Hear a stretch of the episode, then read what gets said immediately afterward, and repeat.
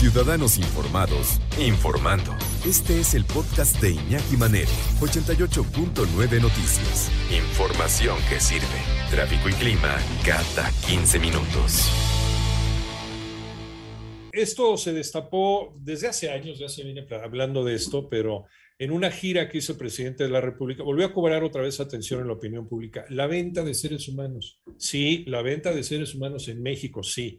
Casar a las niñas con eh, gente que a lo mejor le dobla o le, triplica, la edad. E incluso también dentro de los usos y costumbres de, las, los grupos indígenas, de los grupos originarios en México se estila. Y el presidente dijo, no, pues yo no vengo a tratar ese tema, este, cada quien sus y costumbres y demás. Pero ya la gobernadora del estado de Guerrero ya lo volvió a poner otra vez en el escenario. No se va a permitir este tipo de cosas. El, comercio, los matrimonios tempranos como una forma de violencia y práctica nociva, ya lo está diciendo la Organización de las Naciones Unidas. Y parece que va de la mano con las intenciones de este gobierno de Guerrero. Ojalá y así sea.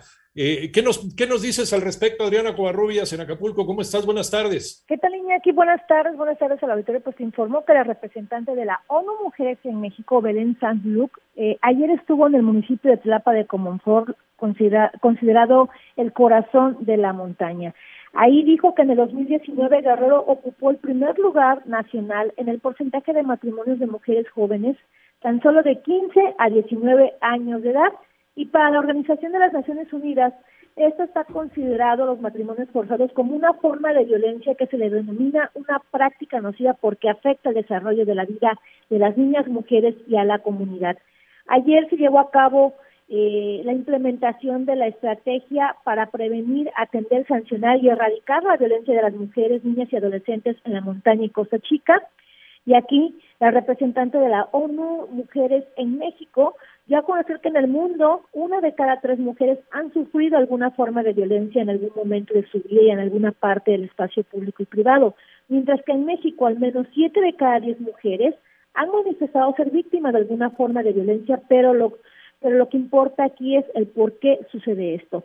También otras estadísticas comentó que de acuerdo a la Secretaría de la Mujer, indican que una de cada tres mujeres guerrerenses han sufrido alguna forma de violencia y completamente eh, han contraído matrimonio siendo menores de edad. Cuando el presidente llegó a Guerrero, pues minimizó el asunto. Yo creo que no tenía mucha información, pero es un hecho cotidiano incluso que sucede en las montañas de Guerrero. ¿Por qué? Por estos usos y costumbres que a veces, a veces forman parte de la historia y de la cultura de una región, sí, pero cuando esto se convierte en un delito o cuando está eh, degradando o cuando está pisoteando o cuando está yendo en contra de la dignidad humana, ahí es donde tiene que actuar la federación, tiene que actuar las leyes que para vivir juntos en armonía fueron creadas. Es lo que hay que entender. Finalmente ya llegó, eh, qué bueno que, la gobernadora del estado de Guerrero ya llegó y, lo, planteó muy bien hace unos días, que van a luchar en contra de la trata de personas y que no se va a vender a ninguna mujer, ni en Guerrero, ni en México, en el mundo, en ningún lado.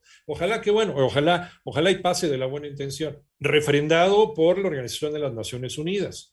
Volvemos contigo, Adriana Covarrubias. Eh, importante, importante esto que ha sucedido con esta visita de la ONU a, Guerrero. Así es, y pues escuchemos lo que dijo la representante de ONU en México debido a que no se debe de permitir más los matrimonios forzados, principalmente en menores de edad. Escuchemos. Una de cada tres mujeres guerrerenses han sufrido alguna forma de violencia y concretamente